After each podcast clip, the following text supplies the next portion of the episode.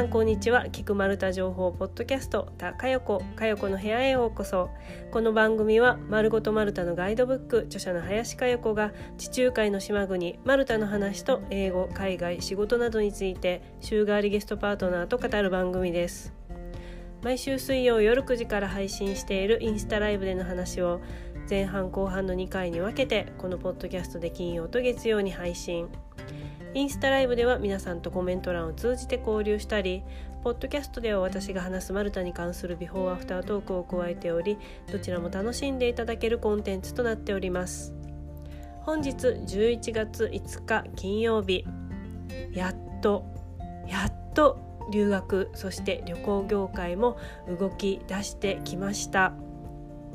先週お知らせしました HIS さんとのオンラインイベントもその一つです。12月19日日曜日18時から地中海マルタのクリスマスプチ料理教室アンダーバーチャル街歩き、えー、オンラインイベントを行います。これはですね HIS さんと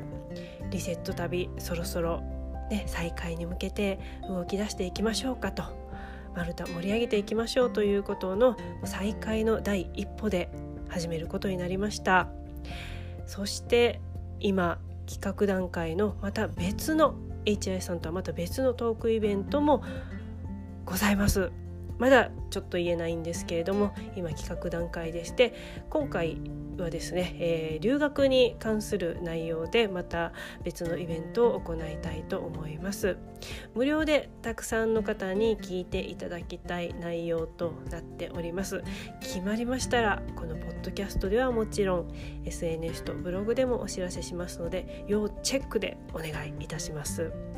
そしてこれも先週お知らせしました内容で恐縮です。私がキュレーターを務めて講義を教えております。自由大学のポッドキャストにゲスト出演しました。こちらもう聞いていただけましたでしょうか。自由大学の放課後ラジオスタディフォーライフで聞けます。えー、ポッドキャストのアプリを入れなくてもウェブで自由大学ポッドキャストで検索しましたら出てきます。1時間たっぷりお話ししています。このポッドキャストでは話していない内容、えー、人生に悩む20代30代の頃の話そして40代以降人生後半についてもマルタのことももちろん話しておりますのでぜひお聞きください。さて本日のゲストはマルタ留学専門エージェントマルタマルタ .com 代表の岩田正史さんお話は動き出したマルタ留学についてです祝マルタ留学再開ということで入国条件の緩和現段階の条件での渡航に必要な準備現地の最新コロナ状況や語学学校の情報などをお伝えします。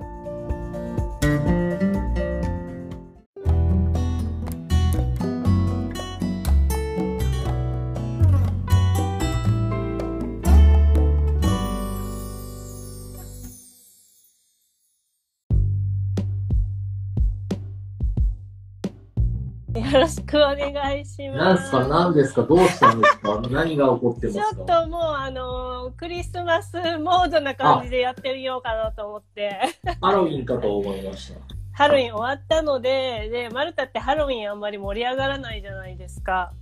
でもなんか子供たち結構バレッタで写真撮ってますよ。あ、なんか最近は増え。そんなことないですか？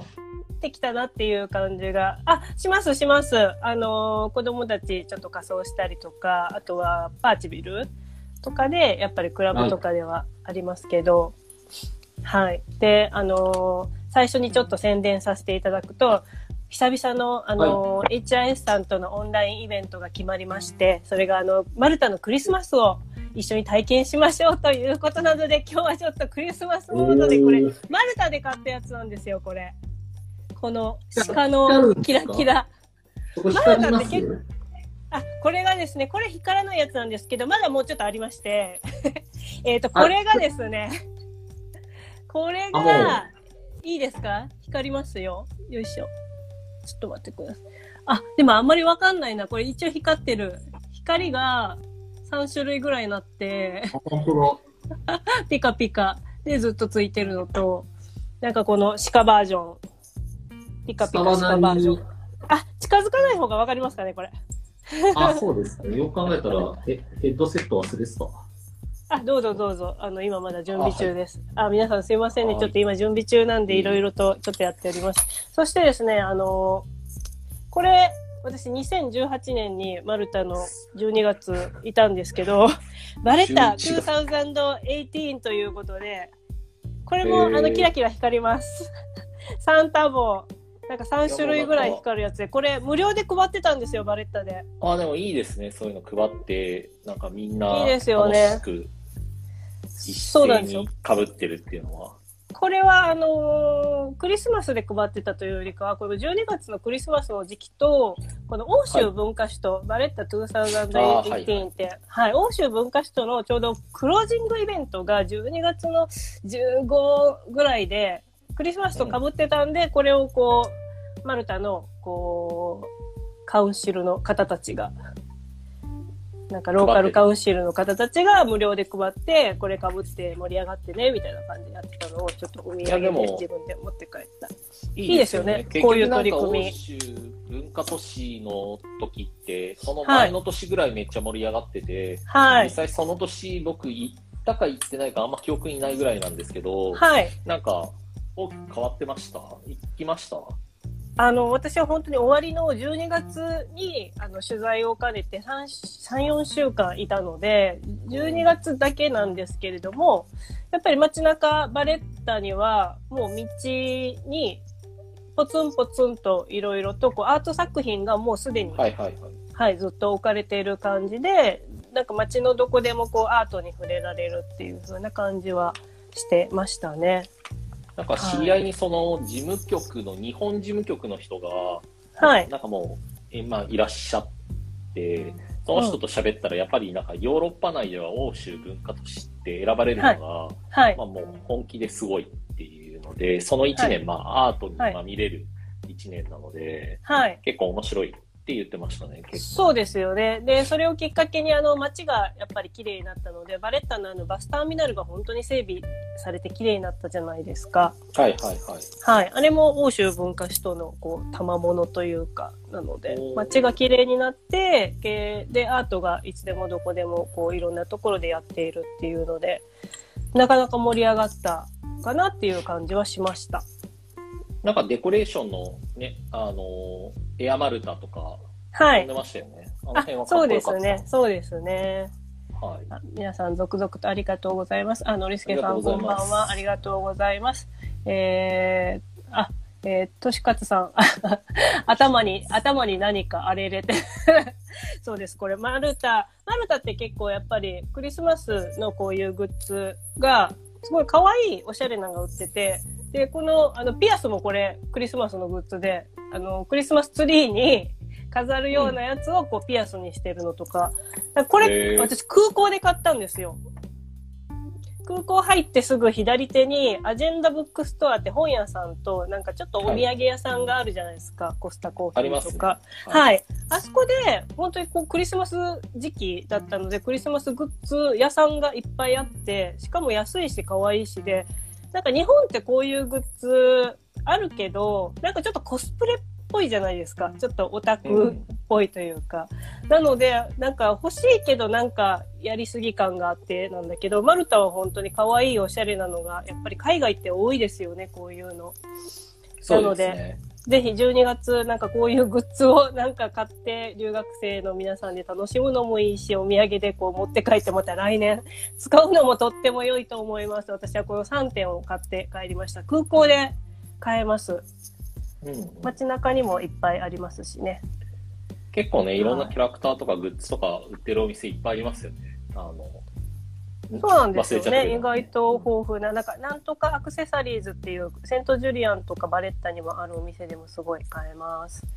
あ、クリスマスイベント楽しみですとコメントいただいてありがとうございます。あの、HIS さんのオンラインツアーサイト、もしくは PTX でマルタで検索していただいたら、えーマルタのクリスマスを、えー楽しめるイベント、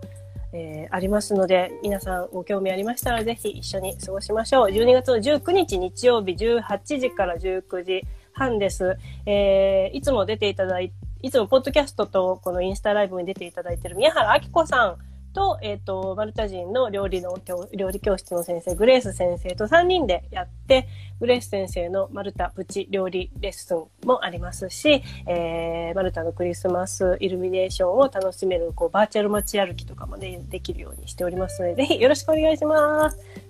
ということで、今日は一足、ちょっとクリスマス気分で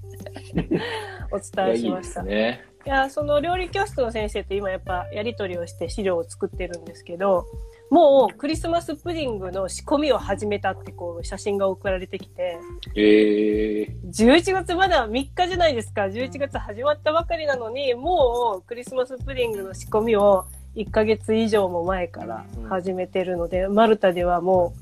クリスマスモード始まっております。はい。ということで、じゃあ、このまま始めていきましょうか。はーい。よ はい。じゃあ今日もよろしくお願いします。ろしくお願いします。はい。では、今日の、えーお話なんですけれども、先週10月26日からとても喜ばしいニュースがね、えっ、と、入ってきましたよね、えー日本のワクチン接種証明書がマルタ入国時に認められることになりました。おめでとうございます。ーということ長かでっ、たですね。長かったですよね。一応正式には7月10日ぐらいにね、はあの、入れなくなって、でそ ちょっと大丈夫です？はい、ゆ倒っくり。しそうにな7った月、すごい顔だった。はい、大丈夫です。7月10日ぐらいに入れなくなってから、その後8月の中旬、9月ぐらいから多分、あのね、入れるようになった時にはワクチン接種証明書がないとダメってなって、はいそ。の後ね、ずっとあの、ワクチン接種証明書、ここの国は認められますよ、ここの国はまだ待っててくださいみたいな状態だったんで、はい。まあ10月の中旬ぐらいにあの、韓国が入国できるようになって、その後、おまあいろいろ裏ではもうすぐ日本来るよって言ってたんですけど、まあはい思った以上にその翌週とか10日ぐらいの後に、あの、急に承認されてたので、うんかなりうんうんまあ想像より早かったかなとは思ってます。あ、そうですか。岩田さん、もうちょっとかかると思われていた。12月の1週目に日本のワクチンパスポートができたら電子化、うんうん。その辺からかなとは思ってはいたんですけれども、あじゃあ、予想よりもはるかに早く、ね、10月の26日からなんで。うん。そうですね、まさかマルタが先にアプリをね、なんか作ってくれるってわけじゃないけど、はいなん。かこれを使えば作れるよみたいなのを、まあはい。見つけてくれたっていうのがあありましたね。はいはいは。はいそのアプリについてもね、後でお話ししたいんですけれども、はいじゃあ今日はその、マルタへ日本から入国するときに入国条件がまあ緩和されていきやすくなったということなので、その辺をちょっと詳しくお話ししていきたいと思います。じゃあ今回10月26日からどうなったかを改めて言いますと、日本からマルタへ入国するときに、日本のワクチン接種証明書はこれまで認められていなかった。これが、えっ、と、14日間の自主隔離っていうのがね、えー皆さん行ったらホテルで隔離をしないといけなかった。これが、えー自費で1400ユーロかかって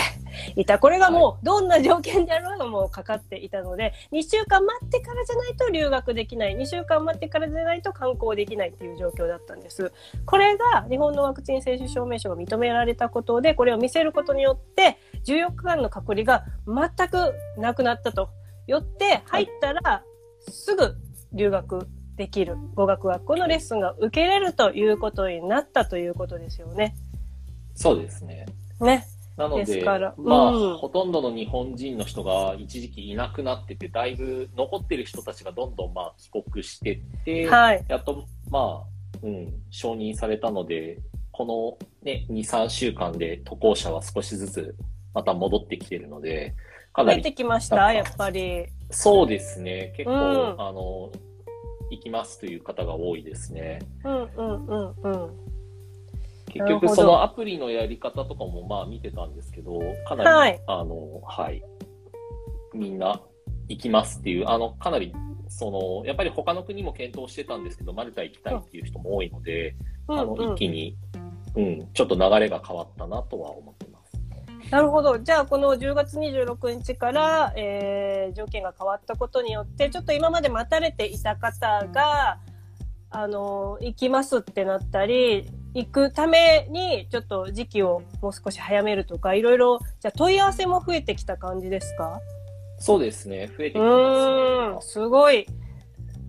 そうですね。あとは、その、一応10月の末まで、その、マルタってコロナのアフターコロナセールみたいなのをやってたんですよ、どこの学校も。はいはいで、ちょうどこの時期って来年の価格を使うか、今年の価格を使うかみたいな改変期に当たるんですけど、うん。うんうん10月末までだったのが、うそのん。10月26日にその発表があったんで、まあ、はい。日本人のその枠だけは、一応、は、まあ、例えば EC さんとかだと11月10日ぐらいまでは、うん。あの、セールを継続してくれたりとか、うん。まあ、他の学校とかも交渉して、まあ、年内とか年明け1週目ぐらいまでは、あの、セールが続いているような状態なので、かなりお得に今行けるようになってますね。じゃあ、今も、セール価格で申し込めるところもある？多い。うん。おすごい。それは皆さん知っておいた方がいいですね。なんかいつ申し込んでも一緒じゃなく、アフターコロナのセールがまだ今引き続き、ね。そうですねこの1ヶ月ぐらいは、うん。はい、うん安いと思います。えー、なおかつ、こうやって条件が緩和されたので、まあ、ぶっちゃけ、普通通りの留学が本当に戻ってきたと言ってもいいですよね。あの、はい行ってから、多少、その、まだ残っている規制、例えばマスクを着用するとか、語学学校でもね、あの、学校によっては検温があるとか、アルコール消毒してマスクするとか、いろいろあったとしても、その隔離なしでもう留学スタートっていうのは本当に、あ、やっとっていう感じがしますよね。そうですね。なんかうもう、ん。ずっと何かしらのこの1年、ずっと規制があったので、うを考えると、あの、なくなってますね。ねえ。なるほど。そしたら、じゃあ、ちょっとこの流れでアプリの話先行きましょうか。ね、さっき、あの、はい岩田さんがおっしゃっていただいたワクチンパスポートを、まあ、見せるときの、ね、はいあの、ツールをマルタが探してくれたということで。で、これワクチン接種証明書ただ持っていけばいいだけじゃなくって、ベリフライというアプリで、えー証明をしないといけないので、これ事前にいろいろやらないといけないんですよね。岩田さんなんか実際にやってみたりとか、もしくは、あのーもう留学生行かれた方で、これやってみてどうだったみたいなお話とかってあったりしますか？まあ、実際10月26日の時に、まあ、すでにその必要なのが自治体のあの日本の自治体のワクチン証明書、まあ、はい別名ワクチンパスポートって日本で出してくれはいる英文のやつあるじゃないですか。私、そこう日れですよね。うん。はいはいはい。はいそれを出していただければ、ですねあのーまあ、それを、まあ、写真か何かで PDF 化か写真化しておく。で、はいあとは必要になってくるのは、まあ、渡航する日時とか、そそういう詳細が必要にはなってくるんですが、はい。そこを使って承認が始まるっていう形ですね。で、はい実際、その、ベリフライに関しては、多分あれ、他の国も使ってる、あの、あはい多分入国の、あの、アプリなんですよね。どっかが出してて。はい。そうですよね。だからなんかいろんな国の入国とかが今後そのアプリを使えばできるようになるっていうので、まあ例えばですけどこういうような感じで、あの、まあ、なんですかね、マルタの渡航のまあ、チケットみたいなのが発行される。で、ここのパスを見るみたいなのが最終的に出るんですけど、ボタンを押すと、あの、こういうヨーロッパで使われるような QR コードが出るので、この QR コードを、あの、空港とか、まあ、飲食店とかそういうところが読み込むと、まあ、岩田でを、で、何月何日にワクチンを1回目打ってて、2回目も打ってるよっていう証明にはなるので、今のところそれで入国ができるっていうような感じですね。まあ、至ってシンプル、なおかつ、まあ、わかりやすいっていう状態です。そうですね。そうですね。はい。で、あとはその申請に関しても、10月26日に決まってから、そのアプリリリースっていうより、しょまあ、マルタの枠ができましたよっってなってから、まあ、いじってみたんですけど、5時間ぐらいで承認はされてましたね。で、途中、なんかそのし失敗じゃないですけど、あのなんか、ワクチンパスポートをちょっと前のやつとか、ちょっと一部分、日本語の接種券だけを、あそうんうんう。んの、英語じゃないやつあるじゃないですか、もともとステッカー貼ってあるやつ。あれ送ってみようと思って、最初にあれ送ったら、はい。30分ぐらいで、いや、書類は違いますっていうの。早い。まあ、だよね、と思って、さらにそっちの正しい方を承認して、あとはそのマルタの、あの、小、まあ、他の住所とか、現地で学校どの辺申し込んでるのかとかの住所を打ち込んだ後に、はい。あの、承認させたら、まあ3時間、4時間で、うあのん手に入ったので、うんそんなに難しいことでもないかなと思います。さすがですね。わざとこう、これは違うだろうよっていう書類を送って、あ、ちゃんと来たっていうふうなのを確かめられる。さすがです。いや、でもね、なんか目目視して、ちゃんとなんか、その、まあ、場所でやってるんだなっていうのはよく分かって、あの、至って分かりにくいところは、ちょっとなんかアプリがね、分かりにくい部分ではあるんですけど、あの、そんなに難しいことはないかなと思います。確かに。なんか私もこれやってみないとわかんないからと思って、私もアプリダウンロードして、実際登録して、で、ワクチン接種証明書も自治体にまだ申し込んでなかったんですけれども、もう大急ぎで、えーマルタのその12月26日の発表された日に、えー中央区の、えー保健所になるのかな？うん。うんで、予防接種証明書をあの申請したんですよ。そしたら、えっ、と、1週間で来るってなったのあが、6日で来たので、まずススタートそっからですよね。えっ、と、アプリをダウンロードももちろんしないといけないんですけど、アプリでこの予防接種証明書をまず送って、それがあの認められる、これで OK だよっていうふうにならないといけないので、まず、まずこれを申請するところからスタートで、これが1週間かかるので、1週間は余裕を見ないといけない。で、岩田さんがおっしゃったように、うん、これを送って、まあ5時間ぐらいで、あの、もし合っていれば認証されて帰ってくるので、まあ1週間と1日、プラス1日ぐらい見ておいた方がいいですかね。うん。そうですね。まあ、とにかく余裕を持ってっていうような状態で、最終的には、最後の出発週かなんかに、学校からのその宿泊の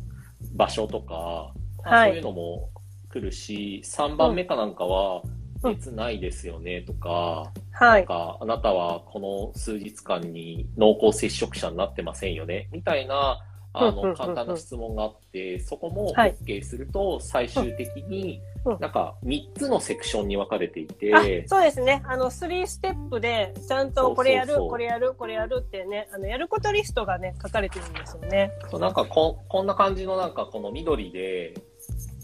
ピコンってなるんですけど、もしも、あの、問題あると、なんか、赤くなってて、これもう一回出し直してくださいとか、確認してくださいみたいなのが出るんで、はい。実際そのアプリに慣れちゃってる若い人とかも含め、うんうんなんかその自分で見たときに、あ、エラーになってる、まあ、OK みたいなのが分かりやすくはなってるので、ああの、そんなに難しくはないかなと思います。で、うちとかだともうマニュアルは作ったので、おさすが早い送ってますね。早い。1週間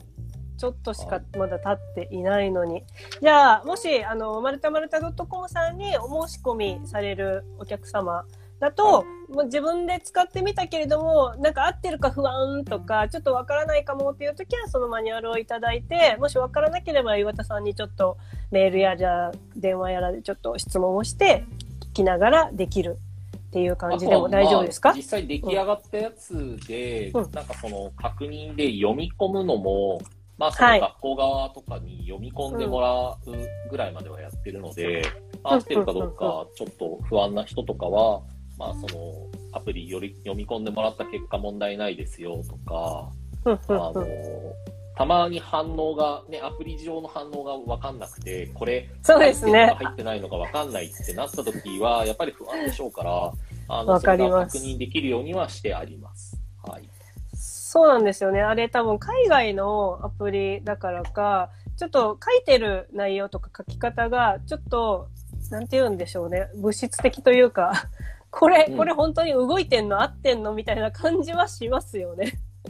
送ったもののこれで合ってるのか、これでいいのかみたいな。があるので、やっぱりあのこういうコロナ禍で何が起こるかわからない状況での留学っていうのはあのご自身でもちろん留学申し込むこともできるんですけれどもやっぱりエージェントエージェントさんのところで申し込んで、えー逐一こういうわからない点とかあのきちんと確認しながら進めれるっていうのはやっぱり聞ける人でプロの方がいらっしゃるところっていうのが私は安心かなと思いますので不安な方は確認しながらあの進められると良いかなと思います。はい。よろしくお願いします。はい。留学生の方でもうすでにこのベリーフライアプリ使って入国もされて留学スタートされた方っていらっしゃるんですか？もう先週出発とか。二人いて、お今週末で、うんうん多分もっと、あの、数名いらっしゃるんで、でもその人たちも、まあ基本的にみんな取れて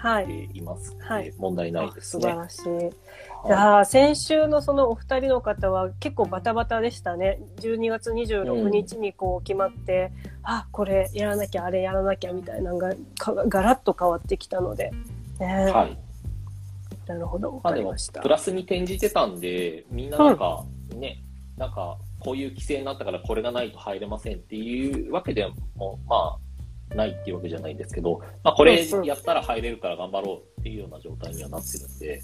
うん。まあ、みんな、皆さん、うまくやってくれてます。はい。そうですよね。モチベーション上がりますよね。なんかこれまで通りの留学が戻ってきたっていう感覚もありますしね。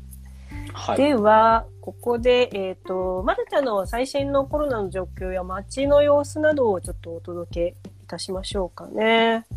はいえー最近のマルタ、まずは私の方から、えー昨日現在の、えーはいコロナの状況をお伝えします。えーまず新規感染者が29人、新規感染者が29人で、えー陽性患者の、えー、とトータルが238人ですかね、今のところ。はい。はい。なので、だいぶ落ち着いた。今日私、ラジオで、東京の感染者が25人かなんか言ってたので、お、うんなんか東京の方が少なくなってきたと。まあ、なかなか難しいですよね。まあ、うんマルタは、まあ、以前もそうですけど、検査が早いんで、うちょっとでもん。調子悪いと無料で受けれたりとかする場所があって、うん。もうね、なんか、まあ、例えば日本とかだと、ちょっと様子見てくださいとか、何日待ってくださいとかいうのが、うん。あの、どっちかっていうと、マルタは、ここに行けば検査が受けれちゃうとか、うんまあ、調子悪かったら検査受けれて、その場で判、その場でっていうか、数時間後、1日後に判定されちゃうんで、まはいあそ。の検査の、あれが早いかなって気はしますね。うんうんでも、だいぶ落ち着いてはいるでしょうし、はい。まあ皆さんね、マスクとかもうまくしながら、うんあの、やってますし、ワクチンも今もう90%超えてるんですよね。うんうんうん90超えってすごいですよね、本当にね。そうですうん。で、さらに3回目を打つっていうような流れは今持ってるので、まあおうおうおう他の国とかよりも、やっぱり、あの、独走状態でうまくやってる。なおかつ、そのやっぱ今回ね、7月ぐらいに、その語学学校の生徒とか、はいまあ、。他の国もそうだけど、ワクチンパスポートがないと入国できないっていう国って、多分、ワクチン接種証明書がないと入国できない国って多分他の国でほとんどないんですよ。はいマルタだけなんで、まあ、はい。それがちっちゃい国だからやってみて、どれぐらい上がるかっていうのを今やってる状態なので、そんなに急激に上がってくることもないのかなとは思っています。はい。うんなるほど。そしたら、えっ、と、まあ、コロナの状況は今のような状況で、最近ちょっとコロナより気になるといえば、天気、はいうん。ちょっと、マルタでは珍しく雨、しかも大雨がはいずっと続いている状況ですよね。まあ、ずっとこう何週間ずっと四六時中っていうわけじゃないけれども、あ、また今日も雨みたい、雨が続いて、またちょっと止んで、また雨が続いてたんですけれども、その雨が本当に多く長いっていう状態が、この2、3週間、結構なんか映像とかで見ましたけれどもるほど。道が道が川状態になるほど。で階段とか坂道がもうダーってこう滝のように流れるぐらいのちょっと雨がはい。最近は映像でもですし、うん、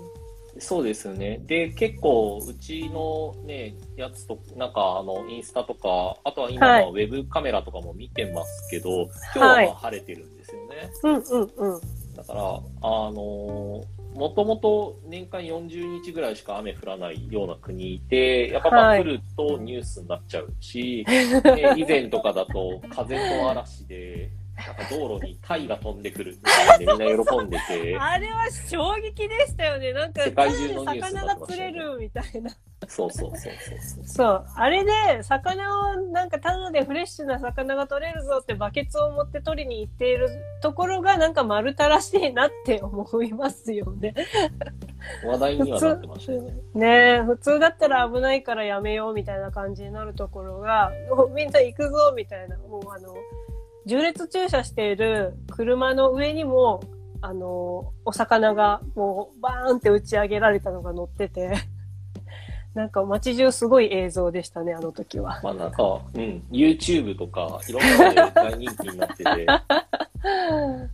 話題になってました、衝撃。うん。まあ、今回は、あの、強風とか、ね、そういう高波とかまではなかったけれども、なので、雨が本当にひどかったので、たまたまそういった時期に当たっちゃうと、やっぱり防寒具とか、ね、いろいろと雨具だったりとかも必要かなと思いますので、ちょっと後半戦で持ち物などはお話ししていきたいと思います。はいはい。ということで。じゃあ、えっ、と、最後に前半のお話なんですけれども、今現在、マルタで残っている規制、結局なんか規制がもういろいろあってなくなってみたいな感じで、じゃあ今何を守らなきゃいけないかというところをちょっとおさらいしときたいんですけれども、まあ一つは、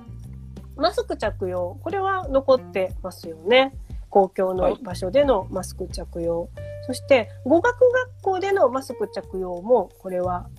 残って。学校によると思います。うん。もちろん、その、ね、マスクをうまくしてるに越したことはないですし、はい。あの、はい、あの、教室が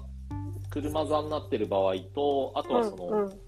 学校の小学校みたいな、いう先生がいて、こう、席があるっていうバージョンとかもあるので、うんまあ、とにかく、あの、ね、今後かからないようにうまく調整はして、学校も行きますうんうんうんね。はい。そうですね。そういった施設、学校だったり、あと観光施設とかいったところも、マスク着用、検温、アルコール消毒っていうのは、あの、どれが全部あるところもあれば、どれかだけみたいなところもあるので、もう施設によってなので、もう施設行った時にこう言われた通りにこう従うっていうのが、まあ一番というか、そんな流れになっていますよね。はい。うん。まあでもなので日本と変わんない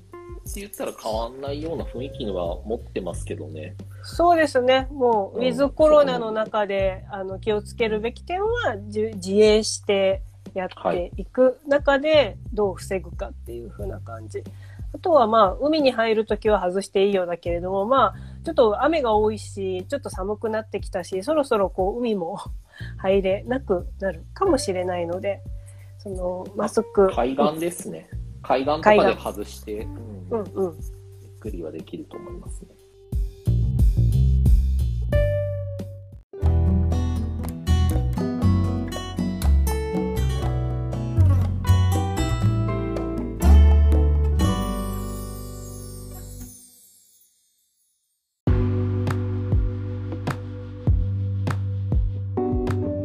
最近嬉しかった再会が立て続けに起こっているのでその話を今日はしたいと思います。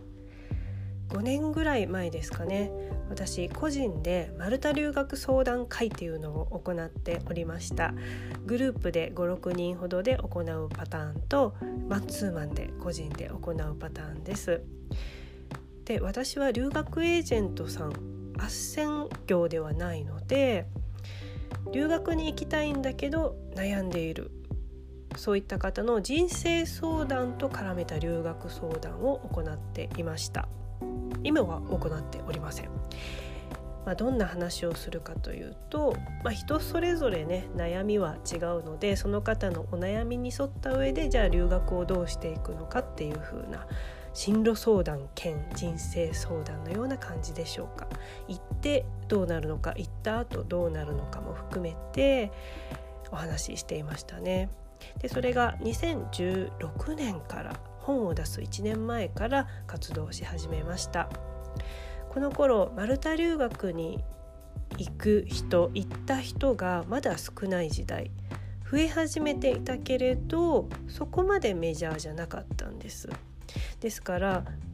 皆さん周りにマルタに行ったことある人がいないから具体的な話を聞けないっていう状況だったんですね最近はもう増えてきたのでマルタ留学に行った人も友達だったり学校にいるとか、えー、まあ、何かしらどこかで出会うことが増えてきたので時代は変わったなと思うんですけれども。で昔昔昔かな昔ですよね5年ぐらい前ですからでその頃は東京で主に行っていましたが時に大阪に出張相談会や交流会もしてとても楽しかったです。で一足早く Zoom またはスカイプを使って地方の方ともオンラインで相談会を行っていました。Zoom というと昨年コロナになって皆さん打ち合わせやイベントオンライン飲み会で使うのが一般化されましたよね。でもそれまでは皆さん Zoom って聞いたことも見たことももちろん使ったこともなかったと思います。でも私はもうすでにですね、えー、一足早くこの Zoom でオンラインの相談会をやるということをまあ、募集してたんですけれどもちょっと私がですね時代より早すぎた 世の中より早すぎてなんか皆さんズームピンとこないな、うん、よくわかんないけどということで、まあ、スカイプで地方の方と相談会をすることは数件あったんですけれども Zoom でっていうのが全くなかったんですね。でその頃は地方の方はわざわざ東京に来てくださってたんですよ。大阪福岡名古屋とかいろいろ。まあ、東京にね私のこの相談だけに来るのではなく東京に来る用事を作って、まあ、そのついでに相談会もこう受けて帰ってくださるという方もいたので、まあ、そういったお時間を作ってくださることも本当にありがたいなと思っていました。でその中のお一人から5年ぶりに本当に昨日連絡があったところなんです。インスタでメッセージをいただいて。とっても嬉しかったですね。でその子は結局マルタ留学には行かなかったんですよ。その相談はしたもののすごく悩んでいらっしゃって。でも5年経った今やりたいことをやっと見つけれてその道で一人前になれるよう今頑張っていますという近況報告をくれましたまたつながれるのはとっても嬉しいですしマルタ留学に行かなかったとしてもご縁はきっかけはマルタのおかげですよね。私この留学相談会を行ったりトークイベントとかでお話ししているのはもちろんマルタに留学行っていただけると旅行も行っていただけると嬉しいとは思っていますがみんながみんなマルタに行かなくてもいいとも思っているんですね。留学相談とか話を聞いた上であ私が行きたいのはマルタではないなとか留学自体行かなくてもいいんじゃないかって分かることも大事だと思うんですよね。やっぱり違う国だったと発見してくれるきっかけになるのも私の役割かなとも思っています。ですから何でもかんでもマルタに送り込みたいんじゃないんですよね。その人の目的思い性格そして今後の人生を考えた時に必要な国の選択はたまた留学に行く行かない。の選択が的確にできればなと思っています。国の選択や留学に行く行かないもこう選択間違ったら誰もハッピーじゃないんですよね。無理に私がこう「マルタはすごいいいところだよ留学行きなよ」とこうご利用ししてマルタに行ったとするそしたら「ああ私にはマルタは合わなかったわ英語も飲みなかったし帰ってからの転職活動もうまくいかずステップダウンの留学に転職になってしまったなとしたらやっぱり悲しいですよね。ご本人が一番悲しいし私も悲しい。で関わったエージェントやマルタの人たちマルタ自体も悲しいですよ。もうみんなアンハッピー。ですのでどこの国に行ったら自分に最適なのか。そもそも留学は語学学校で良いのかとか。目的や今後の人生を考えるとワーホリの方がいいかもとかインターンシップもしくは語学学校じゃなく大学でしっかり学ぶとか MBA を取得するとかいろんな選択肢があるのでそういった自分にとってのベスト今のベストと今後の人生を考えた時のベストの、えー、マッチングをこう一緒に考えるっていうことをやってで今回連絡をくれた子はマルタ留学には行かなかったけれども今こうして行かないという選択をしたことで自分のやりたいことを見つけて、えー、楽しんで頑張っているという姿を知れるのも私にとってはああの時こう出会えてねお話できて今があるのだなと思うとすごく嬉しいなと思いました今後はまた違った形でマルタに行けるといいなというふうに言ってくださっていたので HIS さんとのこうリセット旅だったり新婚旅行で行けるといいなとまた別のこう目的をね発見してくれているのでまたそんな時に会えると嬉しいなと思っております。まあ、このように何年後かにまたご縁ってつながる人とはつながるんですよね細く長くつながってくださっているおかげで SNS でまた再会できたりとかリアルのイベントでまた再会したりレセット旅に参加してくださいっていうことが本当2年後3年後とかに再会ということが起きています。このポッドキャストを聞いてくださっている方の中にも今後リアルでイベントが復活した際にはまたお会いできる機会があるかもしれないななんて、えー、楽しみに思っております。縁ある人とはしかるべきタイミングで出会える。というふうにとある人から聞いたことがあります、えー、人生のプログラムはどっちを選んでも決まっているんだと。選んだ人生も選ばなかった人生であってもこの人と出会えるってことをどっちの人生であろうともご縁があれば会えるようになっているというふうにその人は言ってたんですね。なので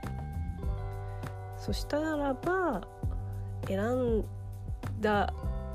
人生を後悔する必要もなく選ばなかった人生を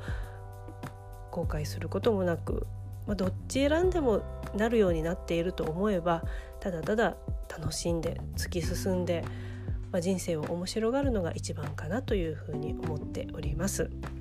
ということで本日も最後までお聴きくださりありがとうございました本日のゲストはマルタ留学専門エージェントマルタマルタ .com 代表岩田正史さんでした来週月曜ポッドキャストでも引き続き岩田さんとお話ししますのでトーク後半もどうぞお楽しみに。この番組はインスタライブで水曜、ポッドキャストで金曜、月曜に配信。インスタライブのお知らせや皆さんからエピソードを募集するアンケートをインスタのストーリーで行っています。アカウントは、アットマーク、マルタジャーナル360。ぜひフォローしてください。それでは次回もお聴きください。最後はマルタ人がよく使うフレーズでお別れです。See you, ciao ciao!